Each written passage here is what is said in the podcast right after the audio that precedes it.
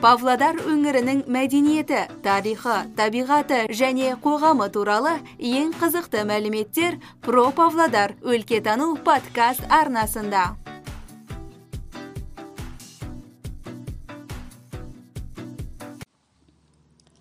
Қайырлы күн шолпан апай. Кітапханамызға қош келдіңіз. Көп жылдар бойы қашыр ауданы болған өлке жуырда тереңкөл ауылы тереңкөл ауданы деп атауын ауыстырды. Көптеген аудан тұрғындарын бұл жер атауының қайдан келгенін түсінбей жатқаны мәлім. Сіз тереңкөл ауданының тумасыз мен де. Тарихқа үңілсек бұл бұрыннан болған тарихи атау екенінен дәлел бар. Сол жөнінде қосарыңыз бар ма? Негізі мына қызылтаң деген жер біздің ауыл. Бұрын ескі атауы бойынша тереңкөл болысының орталығы болған. Яғни бұл тереңкөлді неге тереңкөл деп аталғанын әрине оны зерттеу керек. Бірақ мына ертістің суы ә, неге омбыға қарай ағады ғой енді сол тереңдіктің ең тереңдігі біздің ауылдың тұсында мына байғоныс пен тұсы болу керек. Сол сол жоба бойынша сол тереңкөл деп атап кеткен ғой дейін деген аңыздар бар. Бірақ қасында да оның бірнеше әлгі алаш көлі деген бар сосын шыңғыс көлі деген бар. Енді ол жерде бірнеше біздің мына байғоныс пен қызылтаңның ортасында бірнеше көлдер бар. Шыңғыс көлінің өзі ана шыңғыс ханға байланысты қойылған сияқты. Енді оның барлығының өзінің өзіндік зерттейтін дүние оны өзіңіз білесіз. Негізі осы қызылтаңның мен ә, тумасы болғандықтан емес жалпы бұл ауылдың керемет тарихы бар. Кейін соңғы кезде біздің мына бір ә, көрші сіздердің папа аталарыңыз тұрған үйдің астынан осы үлкен не қазба байлық табылды. Ол сол қазба байлықтың ішінде мынау жауынгердің сауыты одан кейін құмыра сосын пышақтың жүзі. Осы осы табылған дүние қазір біздің потанин атындағы музейде тұр. Яғни біздің мына ауылдың тұсында кезінде керемет бір болыстың орталығы ғана емес бір үлкен бір дүние болған сияқты. Енді ауыл болған сияқты. Сондықтан да бұл тереңкөлдің енді қашыр ауданының аты тереңкөл деп аталуы орталығы тереңкөл деп аталуы осы болыс болған 30 жыл. Э, тоқсан жылдығыға дейін жетеді мына жаңқаримдер болыс болған екен оның алдында бозғозы деген болған одан кейінгі ілияс болған бұл ілияс э, жаңқарин дегеніңіз бұл мемлекеттік қайраткер. Э, тереңкөл болысын басқарған ілияс жаңқара есімін көпшілік жұрт біле қоймайды. Ал деректер бойынша бұл алаш қайраткері қазақ халқының мүддесін қорғаған азамат екенін көруге болады. Шолпан апай сіз байғоныс қызылтаң ауылдары жөнінде кітаптар көп кітап жаздыңыз. Сізді журналист ретінде туған жеріңіздің тарихы қызықтыратыны сөзсіз. Ілияс жаңқара туралы не айта аласыз? Ілияс жаңқара туралы мен мынадай бір деректерді айта аламын біздің ә, ауылға мына новосибир облысынан ә, ілиясовтар әулеті көшіп келді. Ол мүзапар дейді. Мүзапар деген адам үлкен бір керемет алып денелі ата болатын оның енді бала шағасымен келді. Біз оның ол кезде ілиясовтардың кім екенін тіпті біз естіген де білген де жоқпыз. Бірақ түр сипаттарына киінген киімдеріне қарағанда бір ерекшелікті байқаймыз себеп байқадық. Себебі мына ұлдары бастарына бөрік киіп ә, сондай қазақи неменен ә, киімменен киіп жүрсе қыздары бақай етек қазақша көйлекпенен үстінде қамзолы мына күмістер қадалған. Ішінде енді біз көзімізге жарқ жұрқ етеді. Мүмкін алтындары да бар шығар. Оны біз ол кезде аса біле қойған жоқпыз. Сондай киіммен сосын бес шаштарын бес темшелеп өріп ә, шашбауменен бастарына тақия киіп келді. Сонда бұл ерекшелікті біз ә, көріп сондай таң тамаша қалғанбыз. Сол әсер менің көпке дейін ойымнан кетпеді. Кейін қарап енді мына ә, кітаптарды ақтарып өзіміздің ауыл туралы ә, тереңкөл туралы бір зерттеулерді қарап отырсам бұл бұл кісілер мына жаңқаримнің ілиястың тұқымдары болып шықты. Соның екінші ұрпағы екен. Мына мұзапар деген ілиястан туған. Енді жаңа айтып отырсыз ғой жаңқара туралы жаңқаримдер туралы не білесіз деп. Енді ол ә, бұның енді білетінім менің жантөбет руының бұл ә, уақ жаңқара ә, есімді сауда саттықпен және мал өсірумен айналысқан дәулетті адамдар екен. Бұлар өзі керекуге де танымал болған. Ә, оқу білімі өте терең балаларын да оқытқан екен жаңқаралар мысалы екінші әйелінен туған ілиястың сондай енді зеректігін байқап оны петерборға оқуға жібереді. Осы петербордан үлкен білім алып келген ілияс тереңкөл болысына өзінің туған бауыры босқорыстан кейін мына не болады болыс болады. Осы ресейдің көп жеріне танымал болады. Себебі оны енді мына біз ә, дала уәлияты газетінен м, оқып көрдім мен оны өзім і осы жаңқариндердің мына па- патша мына 1883 жылы александрдың таққа отырып тәж м, несіне рәсіміне барғанын оның ішінде ә, бұл ақ патшаны ұлықтау салтанатына шоқанның әкесі шыңғыс уәлиханов барғанын мұсаның ұлы сәдуақас шорманов абайдың әкесі құнанбай сұлтан да және біздің мына неден? Бәсентиін иса бердалин да болған екен. Енді осындай осындай ә, тарихи деректерді біз тек қана мына дала уәлиетінен көріп мына жаңғариннің өзі мемлекеттік қайраткер екенін танып біліп жатырмыз.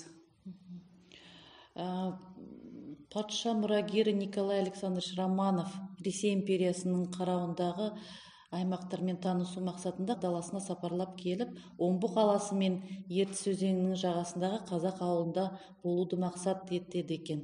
Сонда болыс болған ильяс жаңқараның іс әрекетіне тоқтала кетсеңіз. Енді бұл да ұзақ әңгіме. Мына омбыдан 12 шақырым жерге ертіс өзенінің бойына. Біздің енді осы романовтардың енді әулеті ғой қарсы алу үшін қаншама қазақ жұртшылығы мына біздің ә, белгілі белгілі ә, байлар байлар демей ақ қояйық болыстар дай қатты дайындалады екен сол дайындалып ә, сол сол жерге шағын қалашық орнатады. Шағын қалашыққа қаншама киіз үйлер құрады. Ә, бұл киіз үйлердің ішінде біздің ә, жәдігерлеріміз қазақтың ұлттық сан, сандықтан бастап тұс көрпе тұс киіз осылардың бәрін жабдықтап енді алтыны бар зерлегені бар деген сияқты сондай бір мына мына патшаны николайды александрдың баласы николайды қарсы алуға дайындалады. Енді мына неден пароходтан ә, сол николай түсіп жатқанда дейді біздің мына болыстар енді қатар қатар тұрып киімдері дегенің сондай өзі бай байлық киімменен де білінеді ғой. Қарсы алып қолдарына зерлік кесеменен қымыз ұсынып сол николайды қарсы алған екен дейді. Біздің ілияс үй жаңқаралар үлкен бір үй тігеді бұны енді айтып отырған себебім ешқашанда дала енді ұлы даланың ұлы адамдары ғой бұлар. Ашық аспанның астында үлкен мұражай музей үйін бұлар сондай жабдықтайды. Соның ішінде семейден де келеді осы ақмоладан да келеді ә, содан адамдардың барлығы неше түрлі киіз үйлер әкеледі. Ал біздің мына ілияс шаңқараның киіз үйінде оның тұрмысқа қажетті бұйымдар. Қару жарақ жаңағы әлгі біздің ауылдан табылып жатқан қару жарақтарды енді жаңа атап өттік қой. Ыдыс аяқ дейді ұлттық киім кешек сосын музыкалық аспаптарды болады екен. Одан қала берді зоологиялық коллекция болған екен дейді. Оның ішінде ә, жыландар дейді кәдімгідей қарақұрт құмырсқа. Біздің енді өңірде осы бар дүние зоологиялық ә, жәдігерлеріміздің барлығын осы ашық аспан астындағы музейге қойыпты. Қойған деп сипаттайды. Кейін бұл музейдің жәдігерлерін енді николай патшаның жарлығымен шығар петерборға алып кетіп сол сонда көпке дейін музей үйінде осы жабдықтар тұрғанын көргендер енді бар жазады. Бұның барлығы бірінші тұңғыш рет музейдің негізі далада қаланғанын қазақтың музейінің бұны қалаған осы ілияс шаңқарин деп айту керек деп есептейміз. Оның ішінде е, біздің ә, кітаптар болған дейді ә, араб араб тілінде жазылған кітаптар ә, жинақтар болған көрінеді. Қала берді суреттерге дейін осы ә, сақталып мына музей неде петербордың ә, мұражайында қазір мүмкін әлі де бар шығар. Бірақ кейбір суреттер москвадан табылды. Кімнің мына ілияс жаңқариннің нақты өзінің суреті сондай керемет сұлу көркем алып денелі азамат екені сол суреттерден біз көрдік. Ілияс жаңқараның есімі алаш қайраткерлерінің есімдерімен қатар аталу жөн бе? Әрине ол алаш қайраткерлерінің есімімен аталуы ол жөн. Өйткені сол кезде оны мен жөнсіз деп айтпаймыз мына 1905 жылы дала аймағының саясаткері ретінде атақты 47 баптан тұратын қарқаралы петициясын өмірге келтірген осы ілиястар.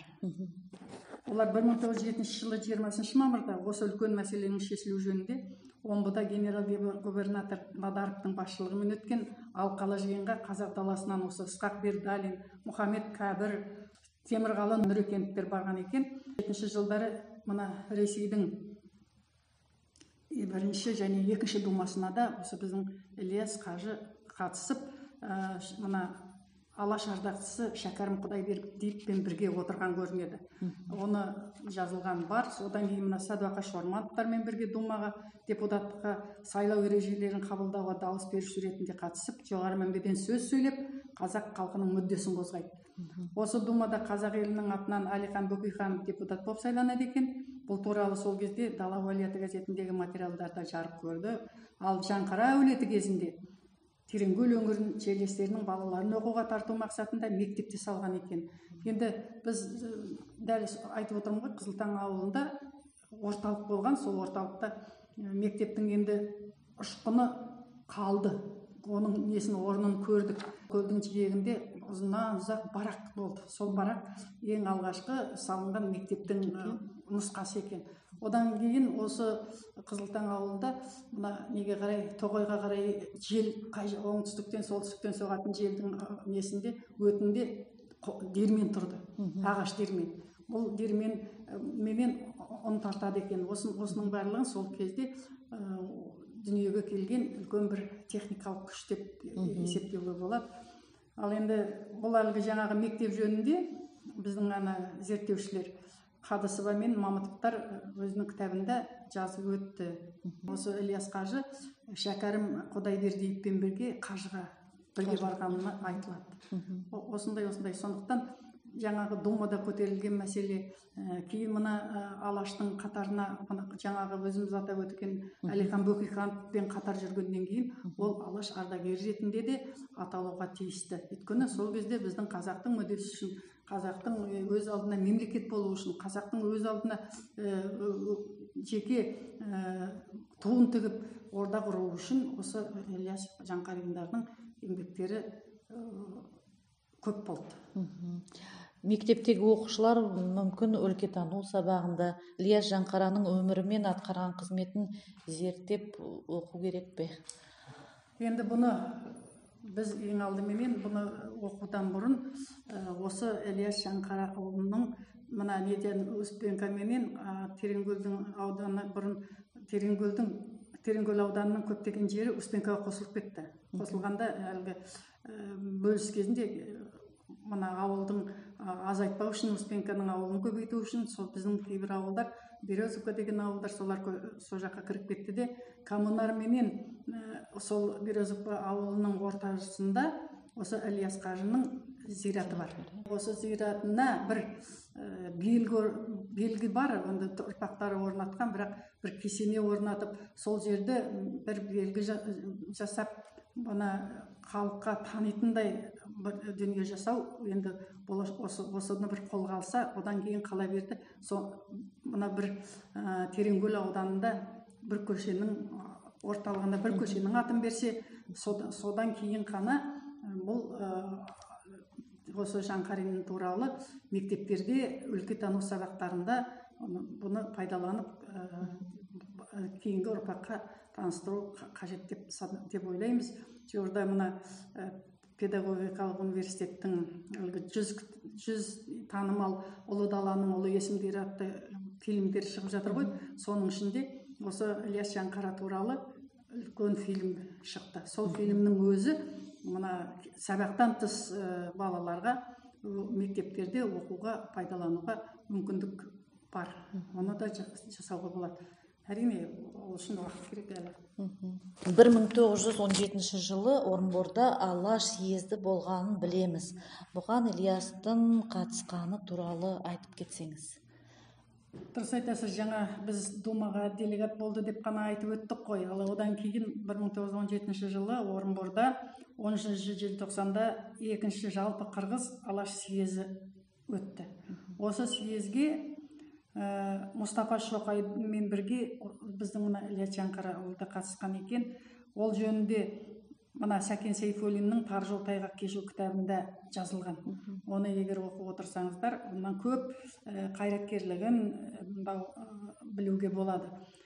Енді бұл ілиястан кейін не ілияс қажылыққа барып келгеннен барып барардың алдында өзінің болыстық ә, лауазымын ә, бауыры құсайынға береді. Бұл кісі ары қарай өзі сапарлап кетеді. Сол ал қайтар жолында енді бұл өзінің мақсатымен стамбулда бұхарамен ташкентте аялдап сонда өздер өңірдің оқымысты дінбасыларымен кездеседі әңгімелеседі. Одан кейін келгеннен кейін қазақ даласындағы жергілікті халықтың әл ауқатын жақсартуға жастарды өнер білімге тартуға қайырымдылық шараларына белсене араласады екен. Ал ол кісінің алаш қозғалысының туралы ел ішінде жүргізген жұмыстары туралы баспа бетінде де жарияланған екен кезінде. Оны да оқып таныстық. Мына нақты бір құжаты бар. Жаңқараның нөмір 34 төртінші құжат деп айтады. Сол құжаттан мұстафа шоқайдан кейінгі тұрған не тегі осы жаңқара ілияс осы алаштың съезіне қатысқан. Сөз сөйлеген екен. Енді бұл тап күресі күшейе келе революцияға ұласқанын оны білесіздер. Кейін мынау бұл кісілер енді тап күресі кезінде өмір сүрген адамдар ғой. Өзінің енді өмірінің соңына дейін осы өзінің маңайындағы елді өзі болыс болмаса да осы тығырықтан шығару үшін қаншама еңбек сіңірген адам. Осының жаңағыны айтып өттім мен ана успенка мен коммунардың ортасында нақты айтқанда темиразов ауылы дейді. Сол жерде ол кісінің ә, зираты жатыр. Біздің тағы бір айта кететін мүмкін ә, сіздің енді әкеңіз абылайхан да өте жақсы білді. Біздің ауылдан алыс емес тоғайға қарай дірәңкі деген жер бар. Сол жерде ол өзі дірәңкі деген ат орыстың делянка деген сөзінен шығыпты. Осы жерде уақ руының жантөбет байтөбет аталарының ұрпақтары жаңқара майқара ә, жаңаберді атты ауқатты ұлдары өмір сүрген. Олардың қыстауы болған. Сіздің аталарыңыздың да менің де аталарымның қыстауы болған. Мына байғонысқа қарай өзі сол маңайда қарап отырсаңыздар Э, төмпешік төмпешік болып жатыр байғонысқа дейін. Э, сол жер э, сол кісілердің қыстауы болған екен. Енді жаз жайлауға шығады бері қарай. Қыс қыс қыстайды екен дейді. Енді бозғозы 30 жыл болыс болған ал ілияс 15 жыл болыс, болыс болыпты. Одан енді кейін қаробада енді қароба деген жер бар ғой сол да бізге қосылған екен. О, соны қосқанда 21 жыл болыс болған адам. Ал кіші інісі жаңа өзім айтып отырған 18 жыл болыс болды. Енді кейін мына он жетінші жылда білесіз ғой мына не ұлы октябрь революциясының әлгі толқыны кезінде мына байларды конфискелеген кезде осы құсайын қатты айдауға түсті. Қызыл таңда осы ильяс жаңқараның ұрпақтары болды деп айтып өттіңіз. Сол жайында алып қосарыңыз бар ма? Жаңа енді мұзафар деген ә, бауыры біздің ауылда тұрды дедік. Одан кейін мына мұрат деген ол кісінің баласы болған екен ілиясов. Кейін осы біздің ә, кеңес үкіметі орнаған жылдары бұл, бұл да білімді азамат болды ә, прокурор, прокурор болды. Баянауылда енді әлгі байларды туралы мына олардың ұрпақтарына қиянат жасап жатқан кезінде өзінің сол қызметіне ә, бір несі тиіп кете ме деп ойладым екен. Мұны жалпы осы ә, жаңқарын ұрпақтарының мына тоқсан жыл демей ақ қояйық қаншама жылдар бойы болыс болған. Оның ішінде қаншама құжаттар оның ішінде өзінің әлгі мөрі деген сияқты осының барлығын осы мұрат өзі қолымен құртып жіберді деген сөз бар. Ештеңе қалмай қалды қалғаны сол себепті өзінің енді мына лауазымды қызметіне кері әсері тие ме деп ойлаған болу керек. Бірақ мына мұраттың өзі де өзі де мына қауіп қатерден құтыла алмайды. Елінен кетіп ресей аумағында бас сауғалап жүреді. Ә, бір мың сегіз жүз тоқсан бесінші жылы дүниеге келген мұрат омбының землемерный училищені бітіріп инженер землеустроитель мамандығын алған екен алдында. Содан кейін әскери училищені бітіріпті. Орыс әскерінің қатарында офицер болған. Кеңес үкіметі кезінде жоғары білімді маман сот жүйесінде қызмет атқарады. Осы баянауылда прокурор болып жүргенде қуғын сүргінге ұшырап бір мың тоғыз жүз қырық бесінші жылы кемеровода қайтыс болады. омбы семинариясындағы төңкерістің қызыл қыраны атанған дауылпаз ақын сәкен сайфуллиннің де серігі болған көрінеді. Мына сәкен сайфуллин тар жол тайғақ кешу кітабінде мына кімдердің ілінуі осы себепті мына мұраттың осы кісіменен жолдас дос болғандығының бір себебі болу керек. Сосын осы сәкенге өзі еліктеп өлең де жазған екен. Енді қазір оның бес ұлынан қалған ұрпақтары бар. Жаңа айттық ілиястың екі әйелінен шекетай рақымбек мұрат жаңағы айтып отырған мағауия мағжан мұраттан мұзән жаңағы аспандияр жұмабай құлатай. Мына мүзән дегеніміз мүзәппар сол аспандияр деген баласы болды. Ол меніменен шамалас болатын ол қайтыс болды. Ал жұмабай қазір біздің мына авангард деген жерде тұрады құлатайы осы павлодар қаласында мүзәннан жаңағы айтып отырған. Бәри мен нұрымбек есімді ұлдары ол да болған. Енді ал мұраттың өзінен бес ұлы. Мағауия мағжан даниял баян. Олар енді николай деп атын қойыпты біреуіне. Өзің білесің ғой. Енді жаңғар ұрпақтары туралы осы дәрігер қызы бар сәуле деген мағауия қызы. Сол мұратова сол көп жылдан бері осы мұрағаттар деректерді іздестіріп сол қариялардың естеліктерін жинап енді осы ә, мәриям рахметова мен бірігіп мариям дегенді өзім көзім көрді. Біздің мына павлодар қаласында мариям деген қызы рахметовтер ә, дәрігер болған ә, гинеколог дәрігер. Сол кісі мына жантөбет ұрпақтары атты кітап шығарды енді сәуле мағауияқызы үлкен аталарының имандылық жолымен жақында меккеге барыпты.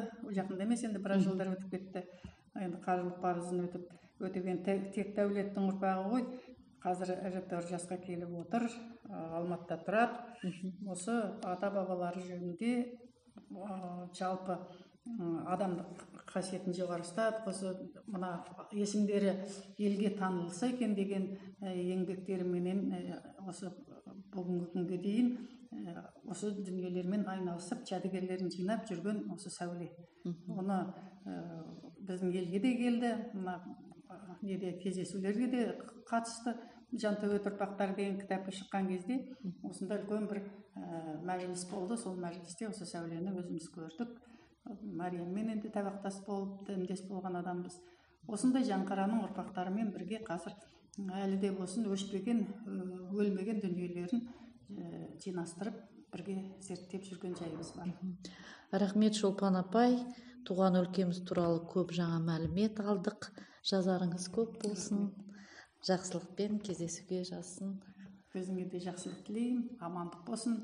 Айғар уақытта тек осы өзіміздің мына жәдігерлерімізді құнды құндылықтарымызды насихаттай беруге өздеріңе де ұзақ ғұмыр берсін. Рахмет.